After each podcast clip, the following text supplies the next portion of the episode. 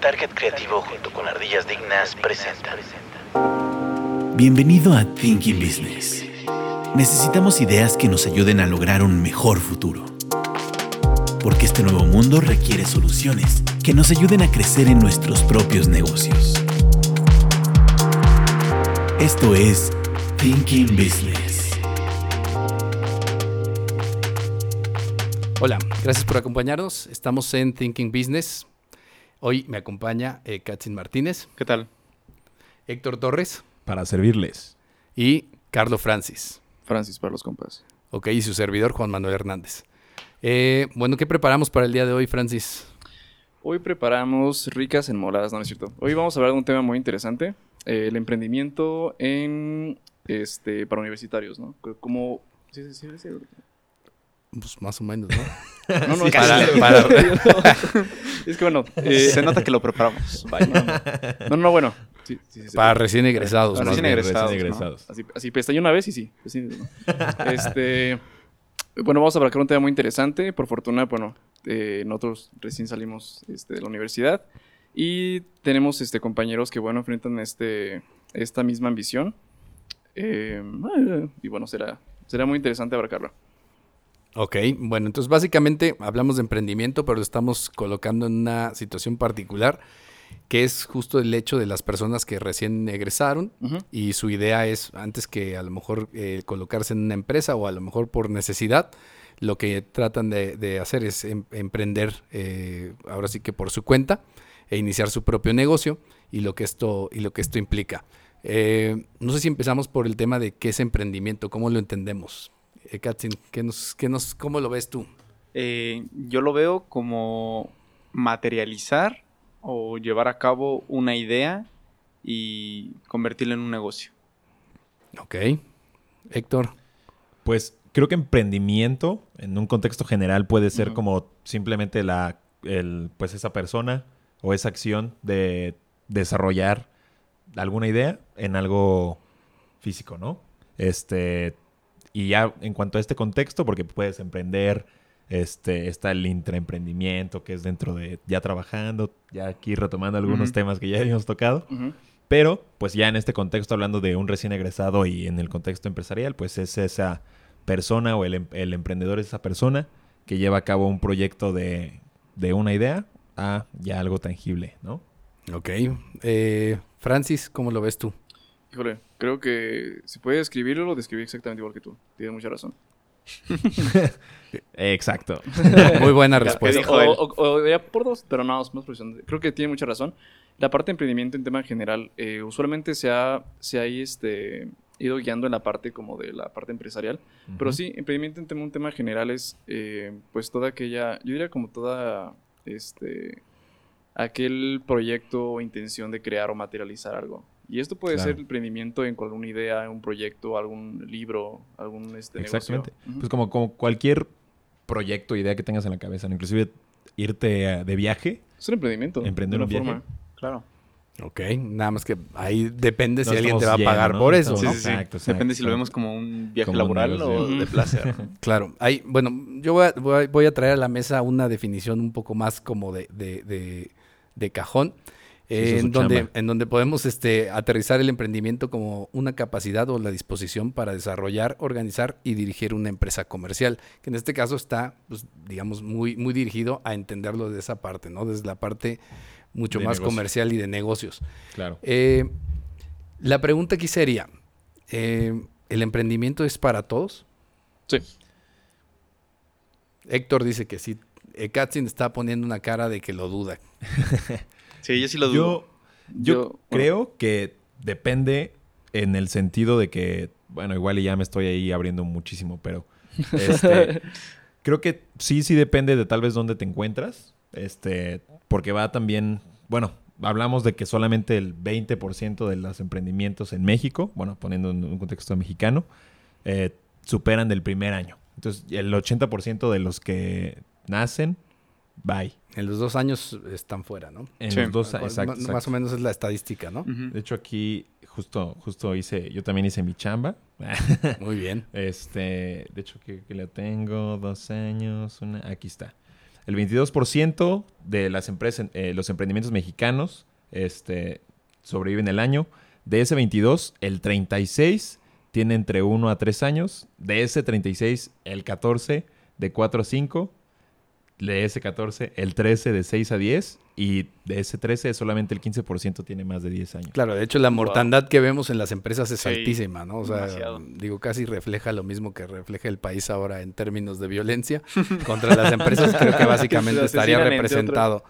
Sí, y este hecho, Interesante. eh, bueno, pero tú comentabas, Katzen, tú como que no estabas tan de acuerdo en, en el tema de, de si el emprendimiento es para todos, ¿no? Que era ahorita como la, la pregunta. Sí, igual y voy a dar una respuesta muy vaga, pero si fuera para todos, yo creo que ya todos tendríamos un emprendimiento. O sea, no irme por tanto esta mentalidad mediocre, pero realmente siento que, que, que no, no es para todos por diferentes factores. Y creo que el principal es el miedo. El miedo al fracaso es el principal obstáculo para un emprendimiento. Porque a fin de cuentas siento que un financiamiento, cómo empezar, pues sí hay varios eh, eh, recursos que vamos a tocar en, en- en posteriores capítulos, pero creo que definitivamente es el miedo. Y si ese miedo no lo pueden vencer todas las personas, claramente el emprendimiento no es para todos. Ok. Creo, creo que Fíjate estoy de que- acuerdo. Bueno, dime, dime. Digo, perdón, fíjate que mi postura era de que creía que era. Yo creía, bueno, cuando hizo la pregunta, que sí era para todos, pero con tu respuesta creo que tiene razón. En este aspecto, por ejemplo, ¿por qué? No pueden decir, sabes que requieres educación, requieres tanto y tanto y tanto. Pero hay cuánta gente que tiene únicamente la primaria y emprende un negocio y pega Claro. súper cañón. No, no es que, exacto, como tú dices, o sea, no es que. Creo que lo único que requieres es tener el coraje y perder el miedo a emprender. Porque yo diría que sí es para todos una forma, porque todos tenemos de alguna forma la capacidad de hacerlo. Sin embargo, muchos, sin importar el, el ámbito eh, social, económico o lo que sea, todos tenemos de alguna forma o podemos tener miedo a hacerlo. Entonces, pues cuánta gente ves que tiene carreras universitarias, doctorados y emprende un negocio muy bueno o gente que tiene la primaria y lo hace también. Es, una- es únicamente una cualidad. Ok. Así es. Fíjate, que, digo, ahorita comentas eso. Yo, yo sí creo, o bueno, yo estoy casi convencido de que realmente el emprendimiento no es para todos. Por dos. O sea, creo que al final eh, sí hay ciertas características, incluso de personalidad, que tienen, que están eh, ligadas con las personas que pueden pre- emprender y las otras, y otras que realmente no tienen las características para poder llevar a cabo eso. Y no tiene nada que ver con lo que comentabas ahorita, justo más bien. Por eso hay gente que tiene características de emprendedor, aunque no tenga a lo mejor los estudios que otras Exacto. personas sí pueden tener y que pueden tener todos los estudios del mundo, pero sin embargo no tener las características que le permitan ser emprendedor, ¿no? Entonces de repente puedes tener bien alguien que salga, tienes- puedes tener alguien que salga de Harvard y eso no quiere decir que sea un emprendedor, ¿no? Claro, puede emprender y se puede ir a la quiebra, ¿no? O sea, no, no, Sí, no, no te garantiza el, Sí, el sí, sí. tener un título, una preparación impresionante, el, el poder decir soy inevitable, no voy a perder esta... A fin de cuentas es una apuesta, ¿no? Sí. Pues el emprender lo podemos ver como una apuesta y no te va a garantizar el hecho de, Un riesgo, de tener un eh. éxito. Y yo creo que también es, es bueno saber, y también yo creo que mucha gente como que tiene esta, esta idea de, como que también ya es un tema de aceptación social, siento, ¿no?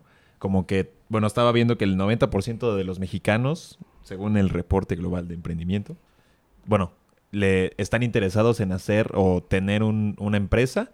Sin embargo, creo que va lo mismo. O sea, ¿cuántos realmente se atreven a, a hacerlo realidad? Y porque también creo que también hay que tocar ese tema de pues aceptar los roles, ¿no? Porque realmente hay muy pocas personas que saben liderar un equipo. Muy, muy, muy buenas personas que son buenas administradoras. Sí. Pero pues obviamente igual eres muy bueno administrando, pero no necesariamente eres bueno liderando un negocio. Exacto, o sea, puedes tener las capacidades técnicas y toda esa parte, pero requiere ser 100%. mucho sobre la personalidad.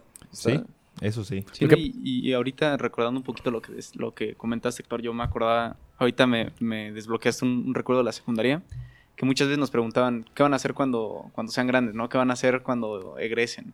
¿No? Y yo me acuerdo que el 80, 90% del, del salón dijo, no, pues este, voy a tener mi propia empresa, voy a ser mi propio jefe y voy a poner un negocio, ¿no? Y digo, acabamos de egresar pero a la fecha y conociendo el perfil de estas personas, pues no va a ser real. siendo realistas. Es que hay que tomar justo eso que acabas de decir. Lo, to- lo ideal, todo mundo piensa en eso, ¿no? Yo voy a ser mi propio jefe, yo voy a tener Sí, mi sí, propia empresa y entonces yo voy por mi cuenta. Exacto. Pero es que el problema es que no se dimensiona lo que realmente Eh, eso significa. Sí, no. Está muy idealizado, siento. Lo que pasa es que más bien yo creo que es una falta de conocimiento, es decir, Sí. de repente es como muy fácil verlo desde la perspectiva hasta de educación en que te enseñan cosas y lo ves y dices, ay, padrísimo, yo voy a hacer esto y el caso de Amazon y todo eso, pero lo que no se están dando cuenta es lo que hay detrás de lo que hicieron todas esas personas como Claro. Jeff Bezos o Elon Musk Zuckerberg. en el momento en que sacaron a- a- a- adelante su, su empresa. Y aparte eso- su empresa exitosa. O sea, porque no Exactamente. En- bueno, en este caso primera. estamos hablando de De monstruos. de Monstruos. ¿no? Sí. Pero, y hay otros a otros tamaños que también tienen eh, un cierto éxito. Obviamente estamos hablando de algunas cuestiones que salen de las gráficas, pero Claro. también hay otros que se pueden considerar exitosos con, eh, que pueden ser locales, que pueden ser a lo mejor negocios más pequeños, pero que definitivamente te dan para vivir bien o le puede dar Sí, a la sí. persona para mantener Es que a su familia y hacer las cosas bien, ¿no? Es un claro ejemplo en actitud, en actitud. Por ejemplo, eh, vamos a poner a, eh, los creadores de Facebook, por ejemplo, Larry Page o Jeff Bezos, todos ellos eran pues clase media y pues iniciaron con su educación, ¿no? No tenían como tal una base financiera. Elon Musk es ahorita el más rico del mundo, pero él, él sí tenía muchísimo dinero. O sea, sus papás tenían este, minas de, de diamantes en Sudáfrica, por ejemplo. Entonces, es un claro ejemplo de que no, no importa, no importa, vaya, o sea, dónde, dónde te encuentres, si tú tienes la, el coraje o tú tienes la, las ganas de, de emprender, creo que es para todos. Entonces. yo no tenía, no, no sabía mucho del- de lo que está detrás en su familia. Lo que sí sé y se habla mucho de eso es que, digamos, él del dinero que estaba haciendo cuando estaba estudiando, es que él reparaba computadoras. O sea, la gente que tenía un problema decía, ah, yo te reparo tu computadora, le formateo, le pongo un disco. O sea, realmente era empezar desde eso. Pero ahorita en el punto es, lo empiezas a ver de repente y todo el mundo idealiza eso y quiere ser su propio jefe. Pero el problema es cómo lo ven, porque están diciendo, voy a ser mi propio jefe porque yo voy a decidir a qué hora entro, cuando entro y le voy a mandar a todo mundo. Y es que lo hablan desde esa postura, Y ¿no? todo el mundo De- cree, además, que es muy fácil, incluso el tema de mandar. Pero lo que no te das cuenta, Exacto. y que eso es lo que hace la diferencia precisamente de este tema de, de- de si puede ser emprendedor cualquiera o no, y de este, esta realidad en donde si realmente todos pueden liderar las cosas, la- yo creo que no es así, o sea, y, y se ve y, se, y a final de cuentas cuando se hacen ciertos estudios, se nota que hay gente que es buena para dirigir y hay gente que es buena para seguir, que no tiene nada de malo y en algunos casos así está bien. Pero justo esta situación es que cuando tú llegas a este punto, y eso es, es clave de entenderlo en el emprendimiento, es vas a ser tu propio jefe, eh, entre comillas, porque cuando tú empiezas tu negocio, tú vas Es a ser el jefe, tu propio jefe, porque en teoría tú eres tu jefe y tú te dictas todo, pero tu jefe tiene que ser un negrero contigo. Es decir, tú mismo vas a tener que exigirte lo Las más. y además vas a terminar siendo también, no, no- o sea, puede ser que seas el jefe, pero también vas a, a ser el que le tenga que dar servicio al resto de la gente que Sí. está en tu organización cuando ser- empiezas. Vas a ser, a- yo siento que a, a todos los niveles, vas a ser el jefe, vas a ser el, el trabajador normal, en El un restaurante vas a ser el plomero, mesero, el mesero. vas a ser el plomero, el electricista, el de la limpieza, el Todólogo. viene, viene, vas a ser el todólogo, porque Por lo menos muchas veces está esta, este pensamiento que igual, a ver, voy a emprender, pero ¿cómo le hago, no? Este, pues voy a tener que empezar sin, sin un sueldo para mí o para mi socio. Y pues te conviertes en un trabajador. En ese momento, si eres Claro. jefe, pero vaya, yo diría que como de papel. Claro. O sea, en, en papel eres jefe, pero ya en la, en la práctica, pues eres el todo. Bueno, es que más bien también es que a veces depende cómo entiendes el tema de jefe. Jefe, ¿qué crees que es el que nada más dice Así las que nada más cosas? manda y cobra, ¿no? Claro, acá la situación es, primera, primero que nada, el dinero que está en medio, de por medio, es tu dinero. El dinero que está ahí es, tú lo tuviste que poner y ahí es donde la mitad se quedan fuera. Porque Sí, cuando te dicen bye. abre la cartera y pon el dinero que cuesta hacerle la, la inversión para el negocio que quieres, la mitad se va a rajar. Claro. Y cuando entonces estás en esa situación y dices, oye, hay que hacer un tema de plomería o hay que arreglar y pegar esto, y es tu dinero, sabes que tú lo vas a tener que hacer. Y Sí. te vas a, a remangar la, eh, la- la camisa y te vas a poner, y te vas a ir a los cursos del Home Depot y vas a ver cómo lo haces y lo vas a hacer tú porque y yo ya creo que ahí sabes. la otra mitad también se queda fuera, ¿no? Porque Exactamente. Dicen, no, qué complicado, prefiero ir a mi oficinita a recibir mi nómina y se acabó. Y de empezar a delegar, ¿no? Porque sí es más cómodo y también vamos a lo mismo. Ahí son las no diferencias. está mal tampoco, No. Sí. Entonces es- ahí es como el detalle, ¿no? Entonces yo sí creo, digo, que, que, que sí definitivamente hay gente que se puede, que puede estar para emprender y otros no. Eso no quiere decir que muchas gentes o muchas personas se queden fuera del emprendimiento, pero a lo mejor pueden emprender con alguien que tenga esa capacidad, por ejemplo, invirtiendo dinero sin tener que meter tanto tiempo, ¿no? O siendo, por ejemplo, en el caso de como Apple, con este Wozniak, de que decir, el, el Steve Jobs era la persona líder del proyecto y no tenía tanto conocimiento técnico como este Wozniak. Claro. Pero él fue quien lideró toda la parte de la, De la venta. De la venta. Wozniak no sabía lo que tenía en las manos. O sea, era un genio y tenía cosas que Creo que extraordinarias. Es ¿no? como Ray Kroc, el de McDonald's, que llegó con- con los hermanos McDonald's y era como, Exacto. ok, sí, pero franquicia. No, está bien. Es como, man, o sea, tienes, todo, tienes toda la capacidad para hacer esto un imperio. Claro. No, Pero- y que además él estuvo abierto, porque en realidad, por ejemplo, si la- en la película de Hambre de Poder, donde explican, don- lo que termina siendo el negocio no fue la franquicia, sino fue el tema inmobiliario. Exacto. ¿No? Exacto. Sí, entonces está O interesante. el tema pero de los costos con las malteadas. Ah, todo, sí, sí, bueno, sí, todo de lo polvo, que, ¿no? lo Sí, que, llegaban a, por la a- refrigeración, el costo de electricidad. Claro. Sí, no, pero implica todo eso, es meterte de lleno, ¿no? Sí. O sea, Claro. en ese caso de lo que estás platicando, y esto es como interesante para quienes nos escuchan de que lo vean, precisamente es, es, es esa, ese punto en donde visualizas los hermanos, los originales que, que tenían el McDonald's, a qué punto estaban metidos. Ahí donde se empieza a ver cómo, cómo diseñaron todo su proceso para entrega. Los veías haciendo la mímica de cómo iba a ser, antes de tener una tienda en donde iban a vender las hamburguesas, cómo iba a estar operando. Es decir, se tomaban el tiempo y el detalle para ir viendo cómo iban a tener que hacer todas las cosas. Entonces, eso Ah, es de lo que tienes que optimización. Sí, Cuando, es que cuando siento estaban que en, el en, una, en una cancha de De- tenis. De, sí. tenis. Y es que siento que ahí también depende, vamos a lo mismo, de la persona, ¿no? O sea, los hermanos McDonald, su idea de negocio fue, o bueno, más bien su mente les dio 100% para la parte operacional, ¿me explico? Pero ya la visión que tenía, ¿cómo se llamaba? Eh, Ray Kroc. O sea, de que ya poder ver Llevarlo al el negocio nivel. no estaba en las franquicias, sino en las bienes raíces. El de dismin- disminuir costos. Estos cuates nunca lo hubieran visto. No. Y ahí va desde tu perspectiva de crecimiento de un negocio, ¿no? Y ahí va creo que el pro y contra de asociarte con alguien que realmente sea pues, una buena que- mancuerna Que, tenga esa visión. y que ajá, y crezca. O apertura, porque aquí hay dos cosas. El, el- el- el que originalmente se entra con ellos y se da cuenta que de repente no estaba funcionando la franquicia como quería y luego encuentra y es abierto para que llega un financiero y le dice, oye, es que tu tema es este. Y lo escuchó y dijo, vamos por ahí. ¿no? ¿Cuántos tema- no hubieran dicho nada? Hay un tema muy cañón en cuanto al emprendimiento de la gente que hace socios a sus amigos. O sea, que inician un proyecto y es como de, oye, tengo, eh, tengo una, una idea. Busco, o sea, neta, una vez me metí en un grupo así de marketing digital de personas que ponían, hola, busco socios, ¿quién se une? Y es como, ni siquiera los conoces. O sea, la gente toma como socio, o sea, es muy delicado tener una persona con la que vas a trabajar. Y más si todos son, son tus amigos, eso. Son amigos o son socios porque va a terminar mal alguna. Completamente. Bueno, ahorita podemos hablar de eso. Creo que es el tema, más bien pasa por otro lado, pero ahorita lo platicamos. Creo, Bueno, que, va. creo que el tema, como en todo, es, eh, como dicen, cuentas claras. Amistades largas. Sí, y depende mucho de, de- definir desde el principio, que a veces eso es lo que pasa, que lo dejas hasta el final, decir, no, nos arreglamos.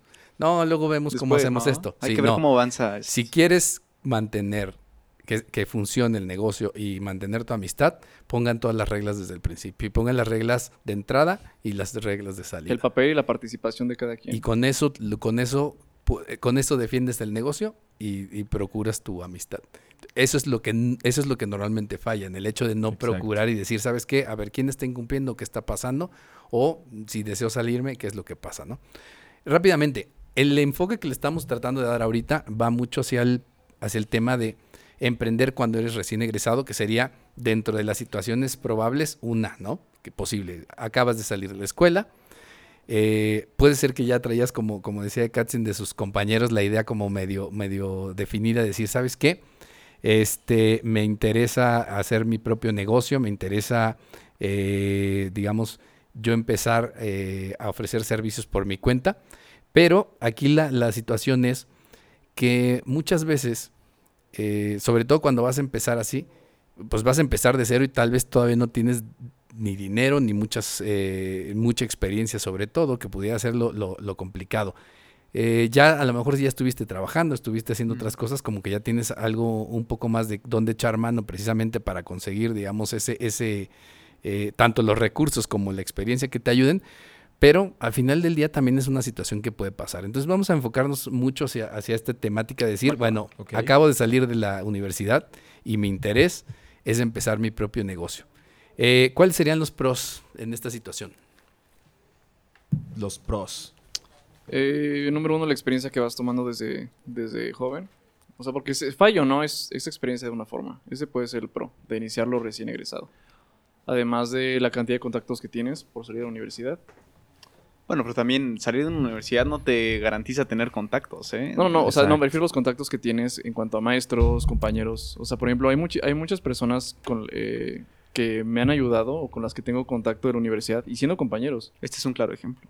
Eh, exactamente, El estar este aquí es un podcast. claro ejemplo. el profesor, soy, soy- fui solo uno favorito en la universidad. Seguro. Vaya, creo que, creo que los tres, bueno, cuatro contando a nuestro compañerito que el día de hoy no está. Pero este, a eso me refiero. Entonces, ah, pues, esos son los que Bueno, pero ¿no? ahorita, decías la experiencia, pero en realidad cuando vas saliendo de la universidad No, no, no, no, tienes no, no, no, experiencia. no, me refiero para agarrar experiencia. Ok. Eh, ya sea fallo o no, es una forma de aprender desde joven. Porque sabes que voy, voy y trabajo para un negocio. Ok, esta puedes aprender, pero tienes un límite. Es mejor aventurarte desde el inicio y ir, este... Yo, yo generando. creo que tiene más contras que pros, pero, o sea, yo creo que más bien el, el verdadero pro es esa parte de que la mayoría, obviamente estoy generalizando, pero no tienen todavía un cargo este, de que son sus únicos dependientes económicos, inclusive ni siquiera ellos, y tienen esa opción de que si falla o no falla, pues al final no perjudicaron a nadie, ¿no? Mientras que normalmente el emprendimiento ya más grandes, tienes una familia y tienes que ayudar, o, bueno, mantener esa familia con cierta estabilidad y muchas veces el emprendimiento no necesariamente es estable. Entonces, No, no, no lo es. O sea, no lo es. es. un hecho, ¿no? Entonces, cuando estás joven, yo creo que tienes esa oportunidad de que falles o, o no, pues tienes todavía el tiempo de volver a intentarlo y volver a intentarlo, Porque, volver a Pues intentarlo. sería, Únicamente- entonces sería pro. Porque, sí, sí, claro, claro. Porque el único dependiente tuyo eres tú. ¿no? Y muchas veces eso a tampoco. medias, sí. Y tus, perros, y tus perros, tortugas, gatos. Exactamente, nada más. Entonces, sí, exacto. Si quiebras, pues X, ¿no? O sea, Claro. al final, obviamente hablando tal vez de nos- desde nuestro privilegio, ¿verdad? Sí, el, el- el- pro cristal. definitivamente yo creo que sí sería esa situación de, de estar un poco más libre. Creo que el otro de los pros es que en estricta teoría debería ser el momento en que más energía puedes tener, precisamente como para Sí. aventarte y echarte la, la- o sea, echar a ver si que toda la carne al asador y decir, va, me voy con todo. Es cuando probablemente tengas más energía, más posibilidad de hacer varias cosas y estarlo Sí. buscando, ¿no? Yo aquí les tengo una interesante observación y situación. No sabría dónde colocar el si en el pro o en el contra los conocimientos adquiridos en la universidad. Porque quizás viéndolo en pro, ok, los traes, están frescos, pero viéndolo como contra, realmente no nos enseñan algo muy bien así, no por tirarle a las escuelas, pero realmente no nos enseñan La práctica. bien, bien, el decir, pues órale, va, ¿no? Aviéntate, tienes las herramientas. O sea, mucho se queda en alguna materia de un simulador de negocios, eh, o prácticamente la teoría, ¿no? El, el decir, a ver, me van a formar una empresa, su FODA, este, me hacen sus costos y ya, ¿no? fantasma. Ajá, exacto. O sea, y, y ha sido un meme de burla muy interesante en los últimos años de, sí, ¿no? Crea tus, em- tus empresas fantasmas, pero pues a la hora de la realidad y de estar ya en el campo laboral y en el campo social realmente, pues no traes las herramientas. Entonces no sabría si colocarlo entre un pro o un contra. Yo diría que más bien podría ser, bueno, o sea, yo creo que se podría ocupar esa desventaja en favor por lo siguiente. El hecho de iniciar desde joven, o sea, te puedes aventurar y la, ver- y la verdad es que puede que estuviste en una muy buena escuela donde te enseñaron cómo, porque hay escuelas donde sí te hacen formar un, un, em- un negocio como tal, como proyecto, y otras en las que son fantasma. Pero el hecho de tú aventurarte a hacerlo y sabes que la vida está cañona allá afuera, es una forma de iniciar. Y sabes que el hecho de hacerlo ya te enseñó de alguna forma. O sea, es, es ocupar, pues malamente lo que no tienes para iniciarlo. Así se aprende, yo creo. Pues Claro. sí, ahí, ahí también tengo otra observación. Yo antes de, de entrar a, a Conta eh, tenía como opción esta carrera en, en X universidad. que era X universidad. Licenciatura en Emprendimiento e Innovación. Y... Ah, ya sé cuál. Los Sí, que no estudien ahí van a saber. Sí, exacto, se van a entender la referencia, ¿no? Pero yo me acuerdo mucho que, que manejaban el, el- el decir, órale, aquí nosotros sí te vamos a enseñar a que desde los primeros semestres pongas tu empresa, te vamos a calificar en cuanto a cuánto factures, o sea, necesitas facturar tanto para poder tener la, la acreditación. Y después platicando con eh, un compañero que actualmente estudia en la universidad donde estamos, porque se dio cuenta que, pues no, Que no. o sea, que realmente, ok, sí, te, te preparan, pero pues, realmente es a la mala. O sea, creo que. O sea, es a la mala porque lo ves desde el campo real, pero aún así no deja de ser una formación. Pues, Pues un tanto deficiente, ¿no? pues mira, A mi haci- perspectiva.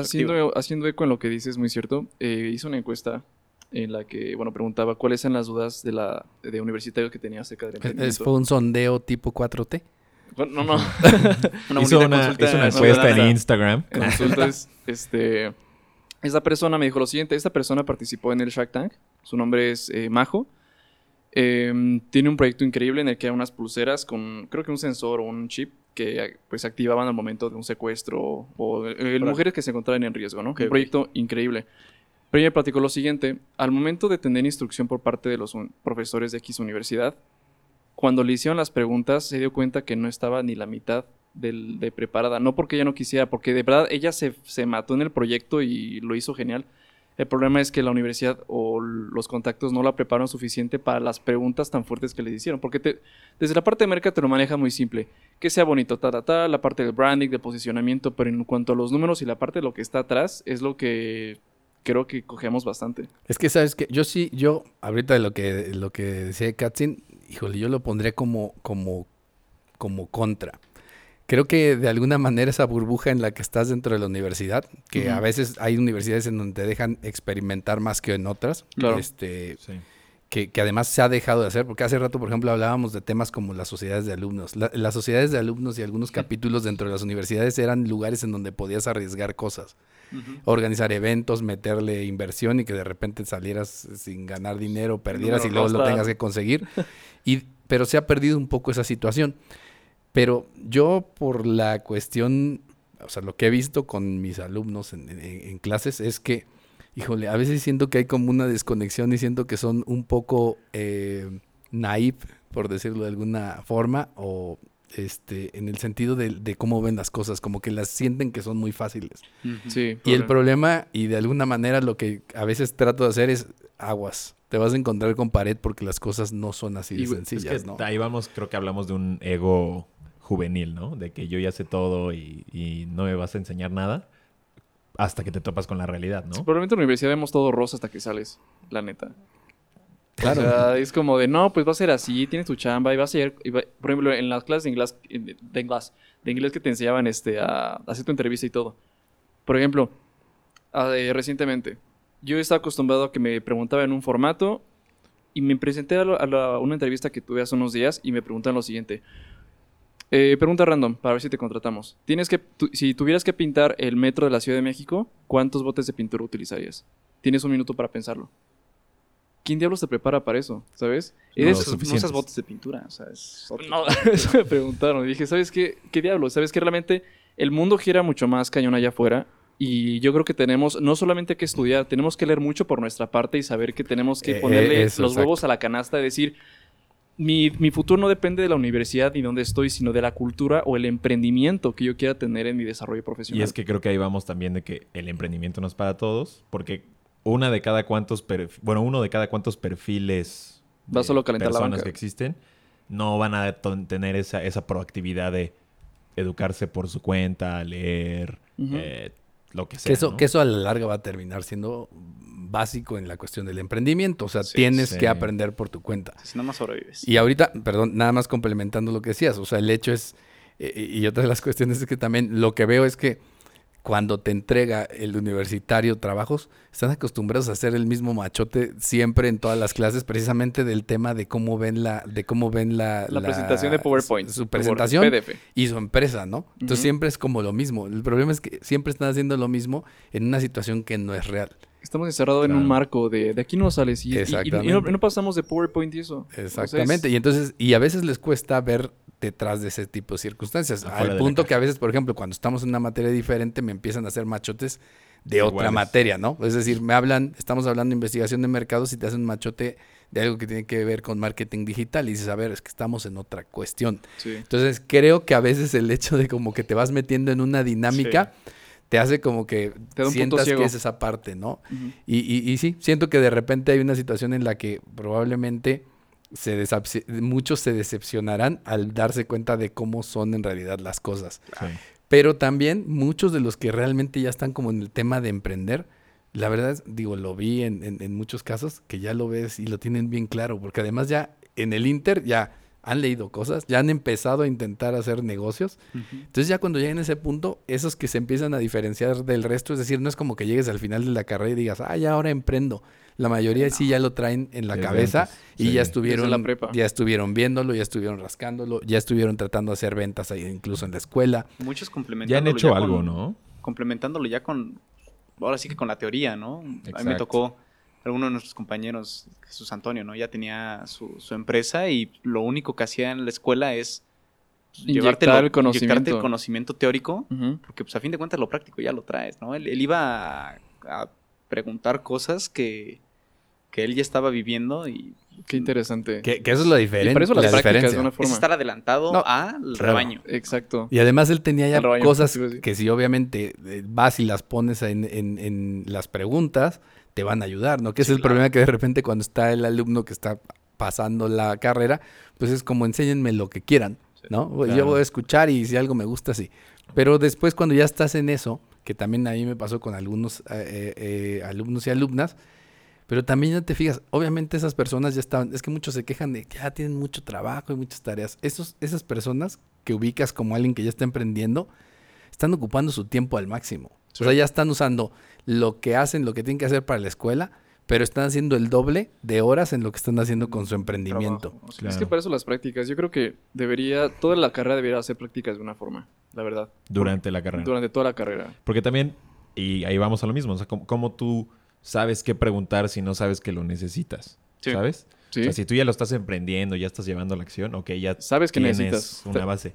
Pero si no, es, no has trabajado, no has emprendido y saliendo de la escuela sales nada más, pues obviamente no vas a tener como una base de necesito saber esto, Sí, esto porque- no me interesa. Sí, porque estás, estás desconectado de lo que hay afuera. O sea, sí, pero fíjate, bueno, a mí en la universidad en la que yo estudié, sí nos dijeron desde el principio, esto es una universidad de tiempo completo.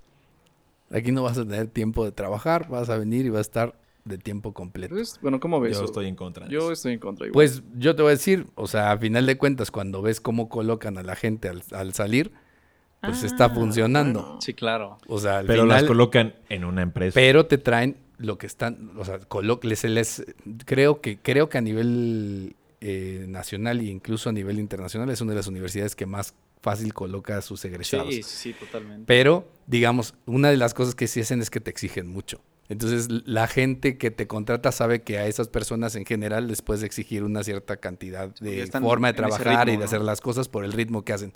Que la realidad es que mucha de la gente al final sí, sí trabajas, o sea, sí, sí llegas a trabajar. Yo tuve la posibilidad de estar trabajando ya cuando iba en los últimos semestres, pero sí como que ese tipo de cosas te permiten llevar ya como...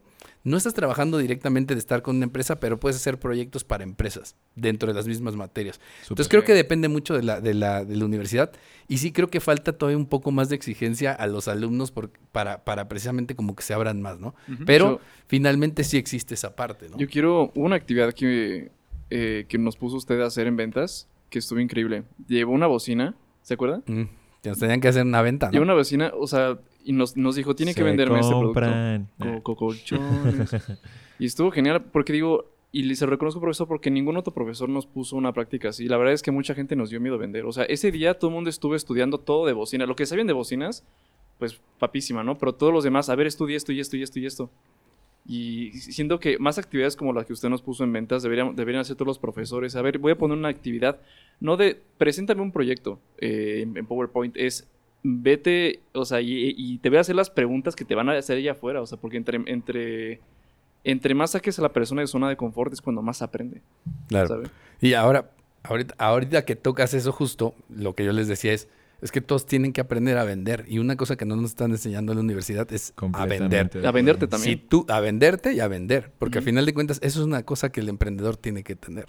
Porque si no sabe vender, ¿cómo va a, a- Y a todos- promover lo que hace, no? Es- dentistas, Y a ve- veterinarios, claro. todo se tiene que vender de una forma. Pero a veces la gente le da miedo, no quiere, le da pena, como que no tiene que ser. Lo tienes que hacer. Si realmente quieres seguir en, en ese tipo de cosas, es, es eso, ¿no? Entonces digo, nada Claro. más ahorita cerrando, pues bueno, los pros es el tema de, de a lo mejor estar en una etapa en que puedes arriesgar más, el tener más energía de hacerlo. Los contras es a lo mejor La eh, experiencia. la falta de experiencia.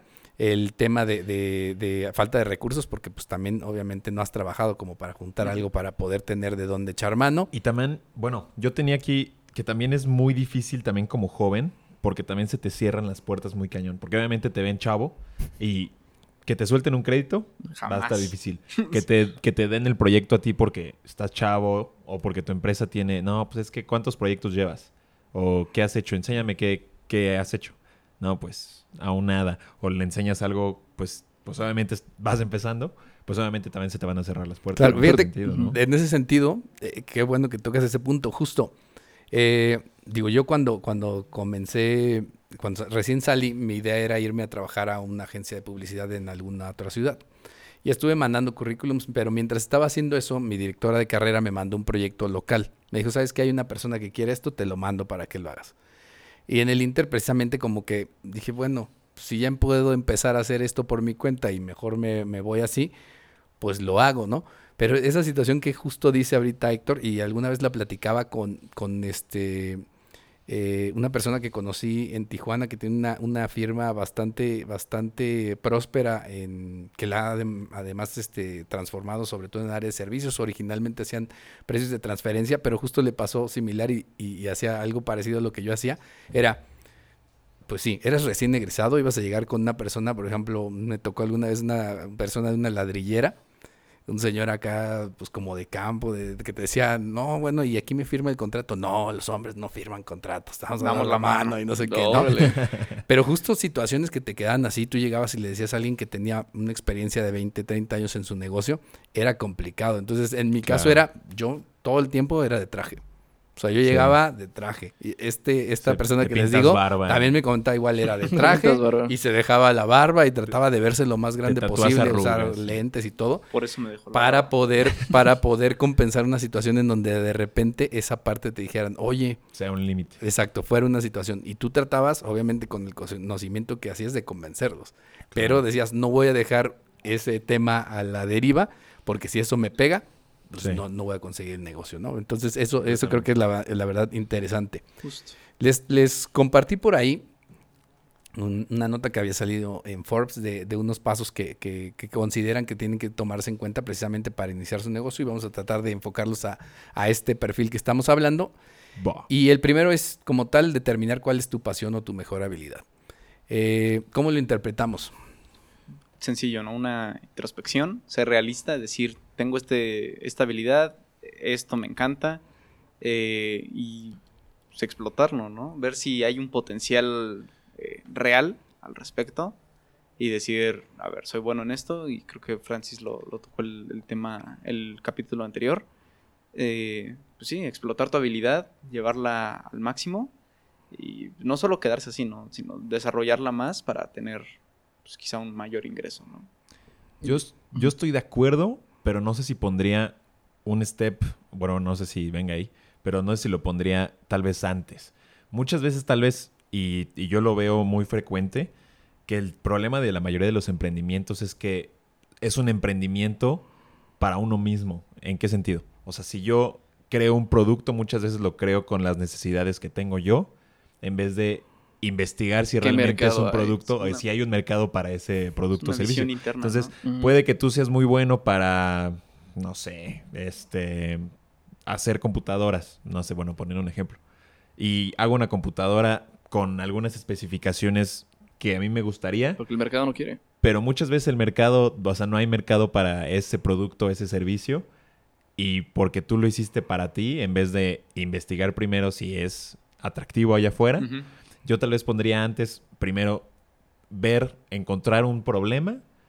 Si yo tengo una solución, soy, tengo el conocimiento, la habilidad, o puedo explotarla por otra vertiente que otras empresas no están viendo, yo lo pondría tal vez primero. Fíjate que yo lo que haría tal vez en, en esto, así como lo comentas, y estoy totalmente de acuerdo, más bien le haría como un anexo en donde, eh, o, o lo incrementaría en donde dice, bueno, determinar cuál, cuál es tu pasión o mejor habilidad y, e identificar si hay oportunidades de negocio en ello, ¿no? Exactamente. Sería un buen complemento. ¿no? O sea, ¿por qué? Porque a final de cuentas eso no es nada más que te guste, pues te puede mucho pues gustar sí. hacer rompecabezas y dices, voy a dedicarme a armar rompecabezas para la gente. Sí. Sí, Pero los bueno, la gente quiere- armados. Sí. Y el mercado es como, no, yo lo quiero armar. o sea, Exactamente. Yo, yo creo que en esto combi- com- combinaríamos puntos, porque uno, puede que tú tengas la habilidad y que coincida que hay un mercado, adelante.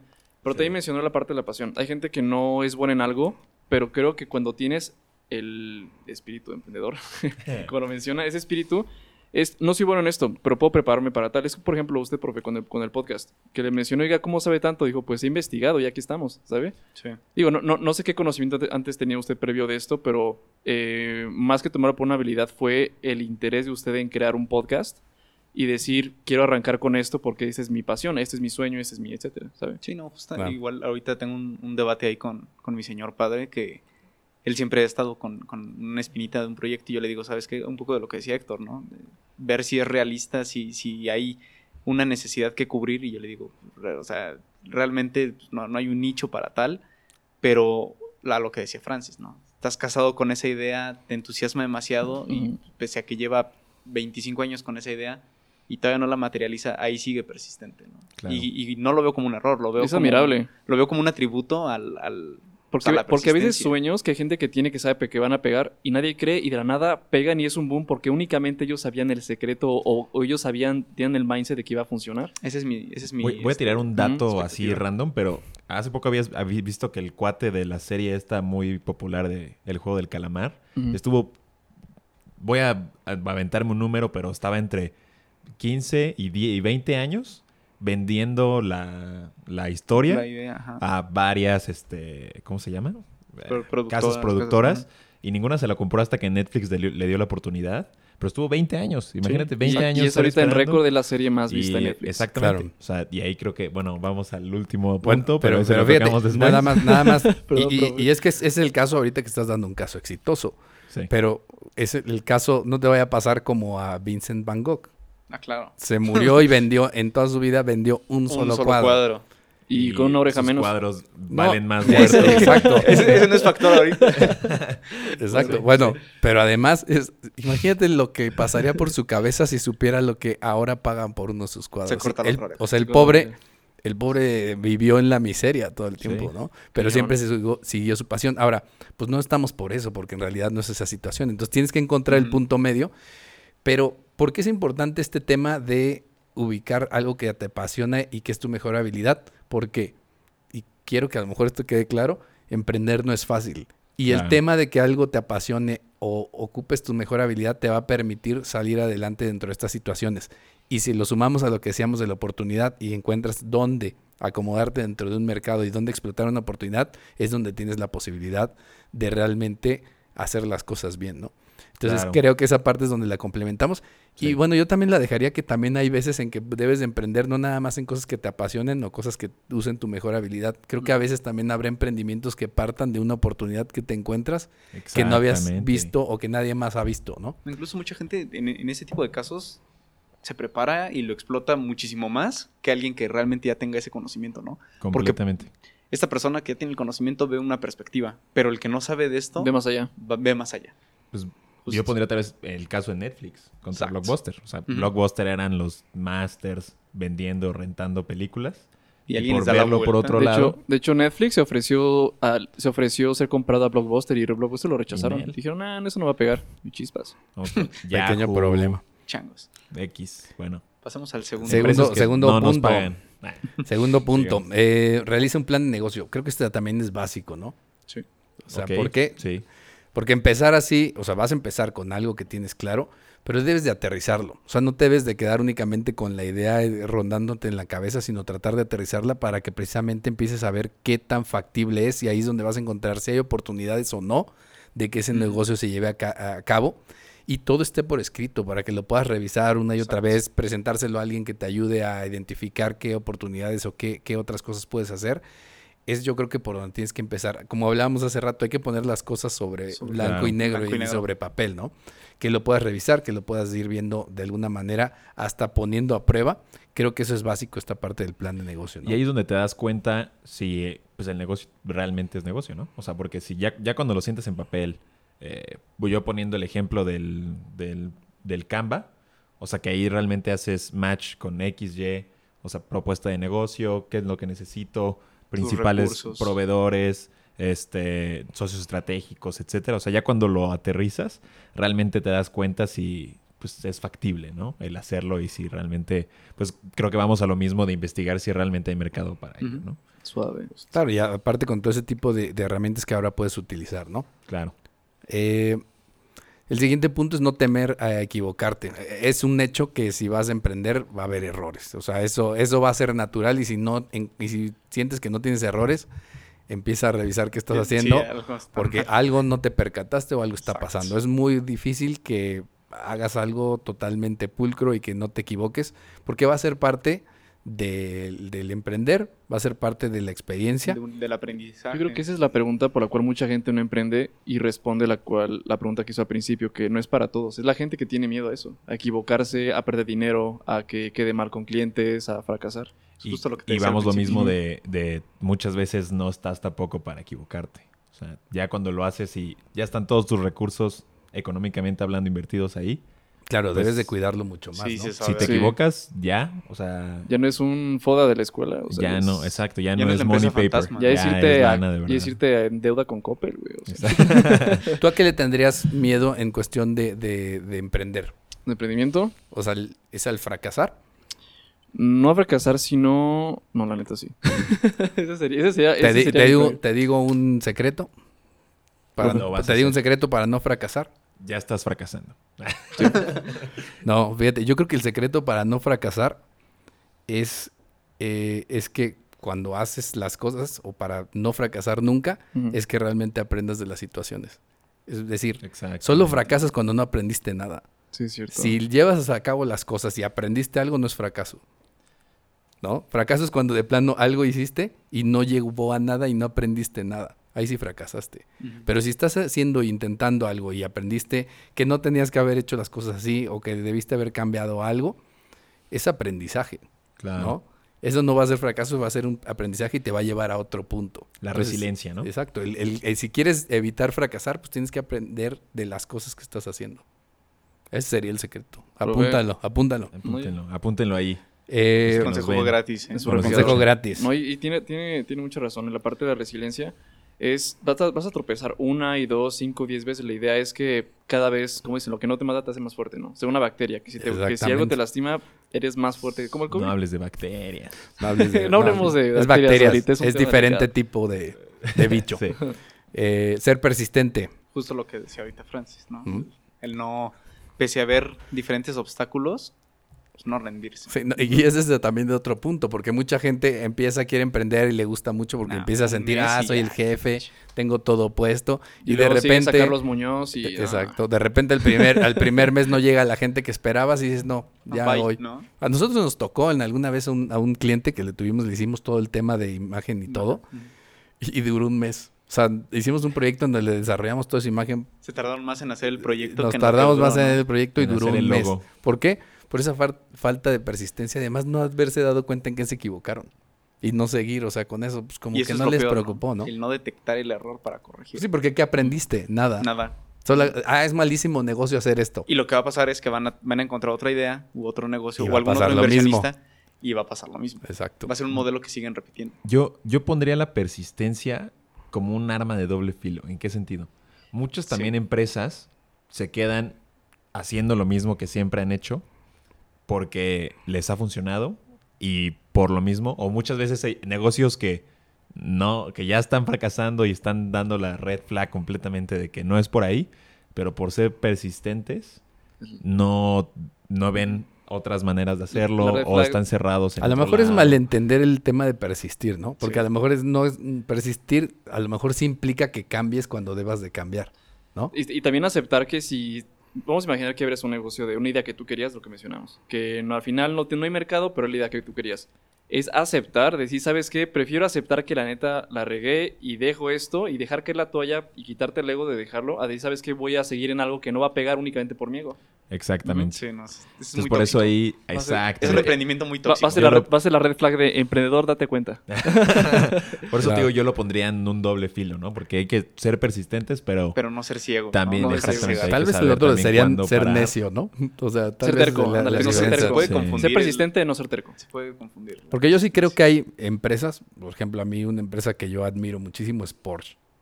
Y Porsche ha hecho básicamente el mismo producto desde toda la vida. Y es el mejor producto que hay en el mercado. No hay nadie que les gane. No, es Señor que... eh, Ferdinand Porsche fue un Sí, genio. sí, si te pones a ver incluso cuando ponen sus coches a, a competir contra mm, eh, Ferraris y todo, que tienen motores del doble de cilindros, con la mitad le ganan. Y es un coche que Claro. se puede usar todos los días. El 70% de los, de los Porsche que, que se han construido siguen funcionando hoy en día. ¿No? Por ¿Cómo? ejemplo, ¿qué- Órale. ¿qué, qué ves más en las calles, no? ¿Un Ferrari o un Porsche? Siempre Más es un un Porsche. Por- ah, bueno, pero también- diario, ¿no? También Pues yo dices cuánto vale un Porsche a cuánto vale un Ferrari. Pues yo ¿no? me voy en Mercedes, los camiones son Mercedes. Bueno, Mercedes pero lo que pasa es que Mercedes... Mercedes- Ya te fuiste con otro alemán. Sí, Sí, también, ya estás hablando de otra cosa. Ya te fuiste con Te otro estás alemán. confundiendo. Y por cierto, hablando de persistencia, el tema de, de- de Porsche en este sentido de persistencia, de, de ver eso, una cosa que están haciendo es que acaban, creo que la- el- este mes abrieron una planta de, de nueva de combustibles en Chile. Desarrollaron un combustible sintético. Como saben que el, que hay sete- el 70% de los Porsche siguen funcionando y la gente no va a querer dejar usar sus Porsche Y le echas estéreo y, y, y funciona. van a querer seguir usando sus coches, el combustible que desarrollaron básicamente no tiene huella de contaminación. Órale. Entonces, mientras otros están pensando en la En electrificación, la electrificación. estos están haciendo algo que va a permitir que su producto siga ¿Sabes estando. qué? Y funciona con agua Fiji. ¿No? No necesariamente. Digo, no sé qué tan caro o barato va a ser, pero la verdad está interesante la idea, ¿no? O sea, decir, ¿sabes qué? A final de cuentas, la gente que nos sigue va a querer seguir usando su auto. Y, si hay una forma Sí. que es limpia, incluso a lo mejor a veces más limpia que lo que sale seguramente producir electricidad en México, seguramente va a ser más profe, limpio lo que ellos hagan. Estar- Estaría muy bueno. No sé si un día quisiera que abarquemos el tema de Volkswagen.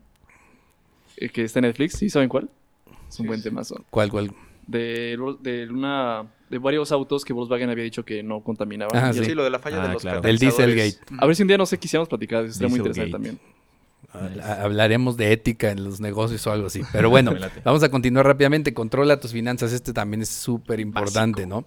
Este es, exacto, es tan básico como el tema del plan de negocio. De hecho, desprende del plan de de, la mano. negocio. Ajá, o sea, tendría que estar ahí. El, en el plan de negocio estaría como, como el pronóstico o como el cómo vas a llevar el, el- el negocio en el futuro, es decir, más o menos hacer la proyección. Pero en la parte ya de controlar las finanzas es en el día a día. No puedes dejar pasar por alto eh, la forma en que el dinero entra y sale de la empresa, porque si pierdes ese control, pues pierdes, puedes perder todo el negocio. No estar al tanto de qué es lo que pasa y cómo el dinero se mueve y en qué te lo estás gastando, qué es lo que es, lo- si las cosas en las que gastas valen la pena o no y le están aportando algo a tu negocio es básico, ¿no? Claro.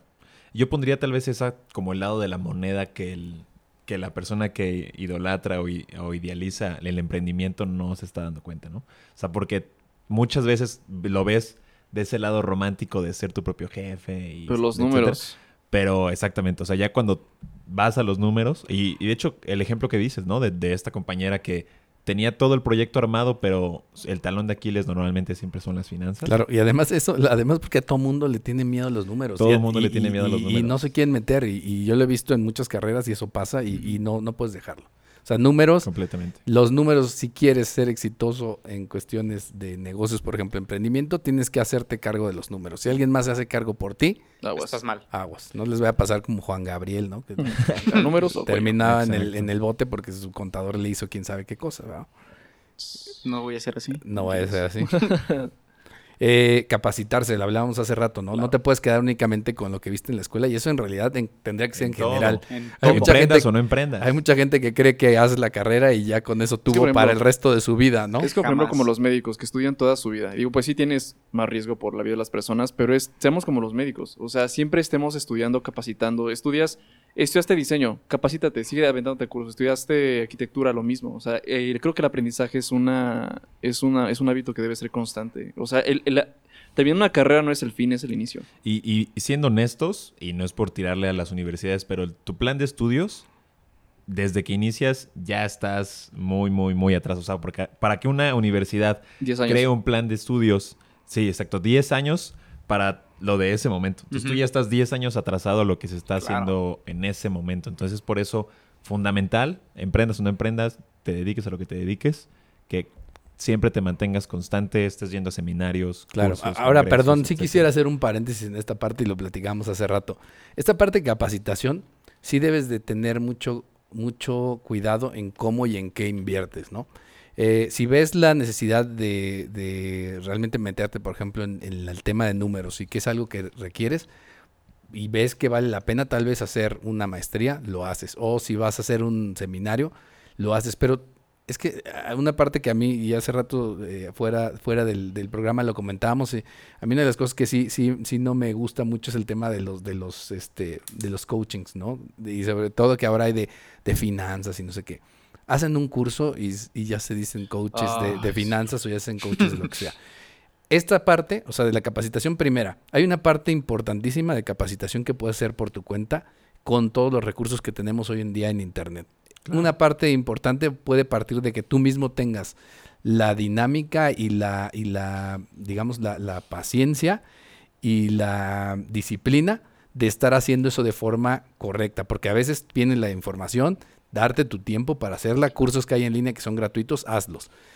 Eh, lo que pasa es que muchas veces este tema del coaching es como muy atractivo como porque parece que vas a la plática y ya sales totalmente... Sales tu millonario, papelito, tu papelito, di- este, Exactamente. diploma, y no sé ¿Por qué. qué? Pues porque vas ahí, te, te, te- te ponen una, una inyección de ánimo y lo que sea, pero de eso no se trata, ¿no?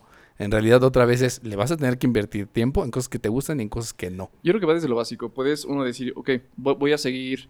Puede que no tengas incluso el dinero para pagar cursos, diplomados o lo que sea. Pero te metes a redes sociales y es, en vez de ver memes, bueno, no, no se metan con los memes, amos memes. Pero además, además de ver memes, podrías también meterte a páginas, por ejemplo, como eh, Merc- eh, Merca 2.0, marketing digital. O sea, creo que todos tenemos una forma en la- eh, o tenemos acceso a internet y tiempo a veces de sobra en la cual podemos leer artículos, leer artículos, ver videos y eso es gratis. No, incluso, incluso antes de, de esta época pandémica, eh, podrías entrar a algunas universidades como oyente, ¿no? Y te sigues También. nutriendo, te sigues nutriendo.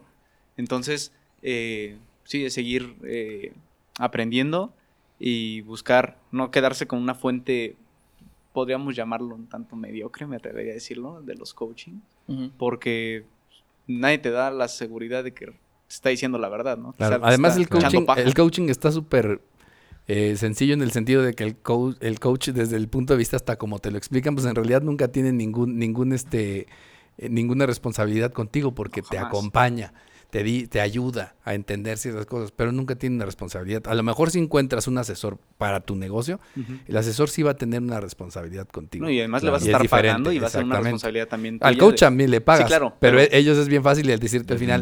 Ay, Francis. pues Es que no comes cinco almendras diarias. Exactamente. ¿no? Entonces va a ser como por cualquier cosa. Entonces, ese tema yo creo que sí es importante y que sí se, se debe de, de- de valorar qué es lo que te da más, este, de dónde puedes sacarlo. Y no va a ser fácil tampoco. Entonces, no, es, no hay fórmulas mágicas, es invertirle tiempo y seguir haciendo las cosas, eh, digamos, en pro de aprender más de tu negocio y las- lo que quieres hacer, ¿no?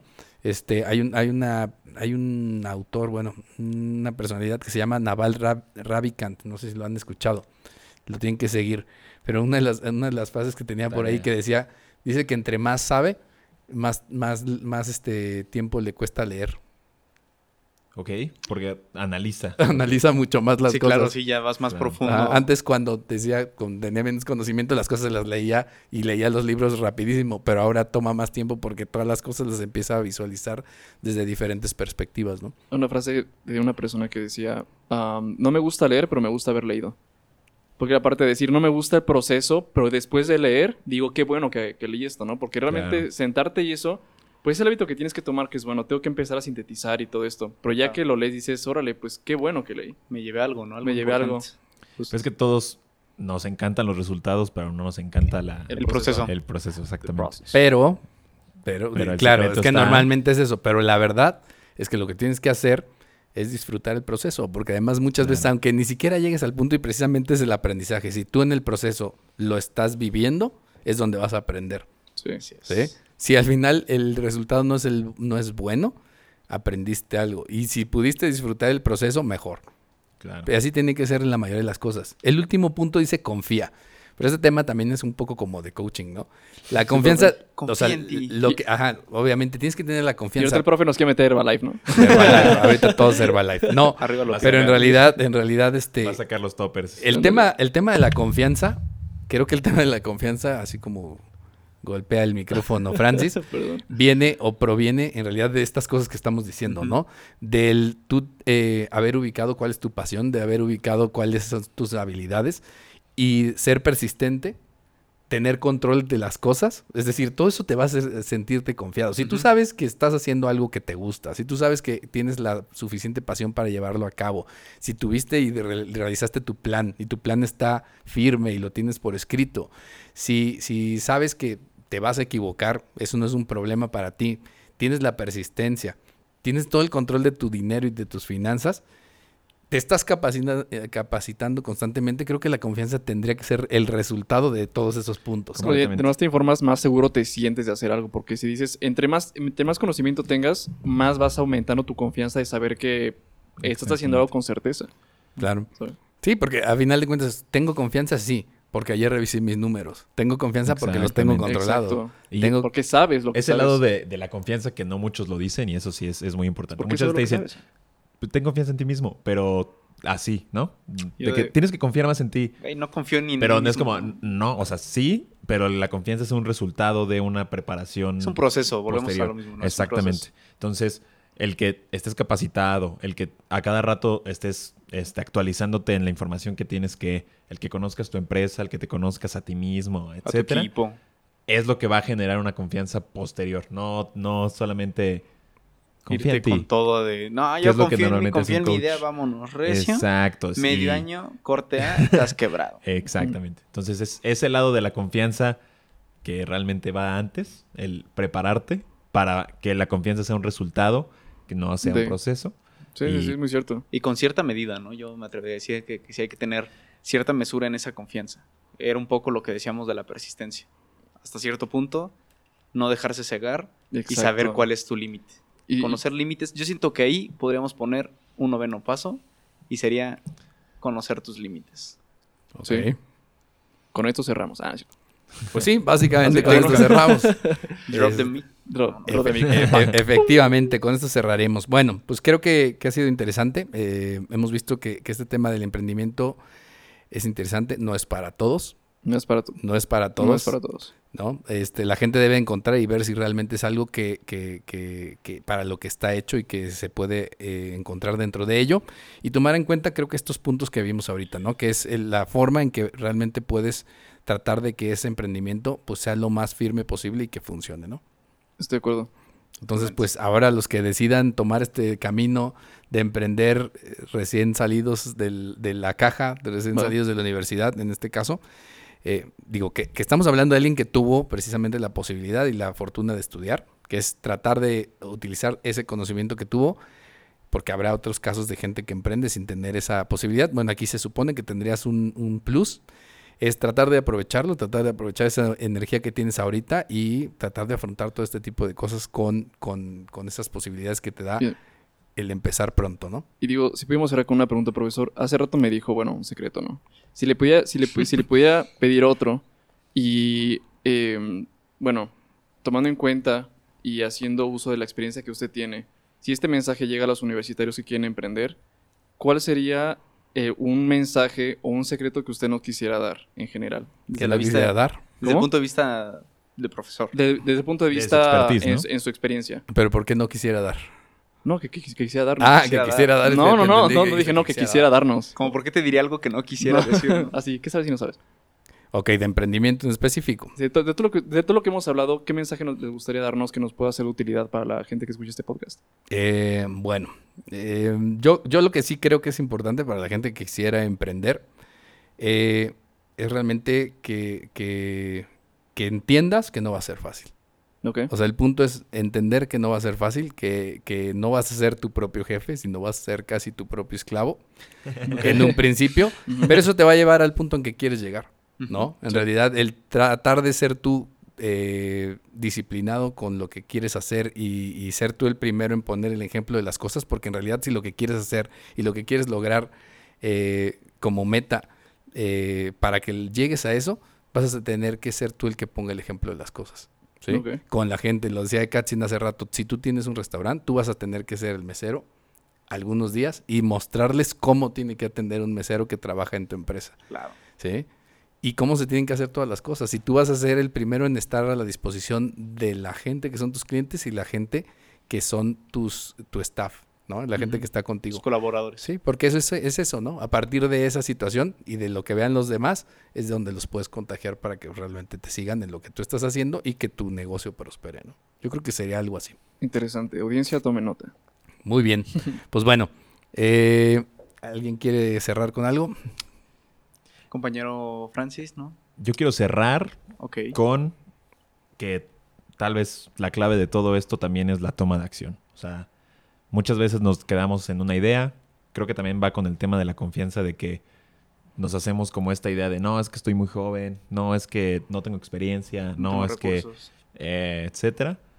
Simplemente toma acción. La acción imperfecta es la clave, porque creo que todos los mexicanos o todo, bueno, todo el mundo en general tenemos esta parálisis por análisis, que me encanta ese término que no hacemos por, no, es que Parálisis por Este, análisis. está buena, ¿no? autobloqueo.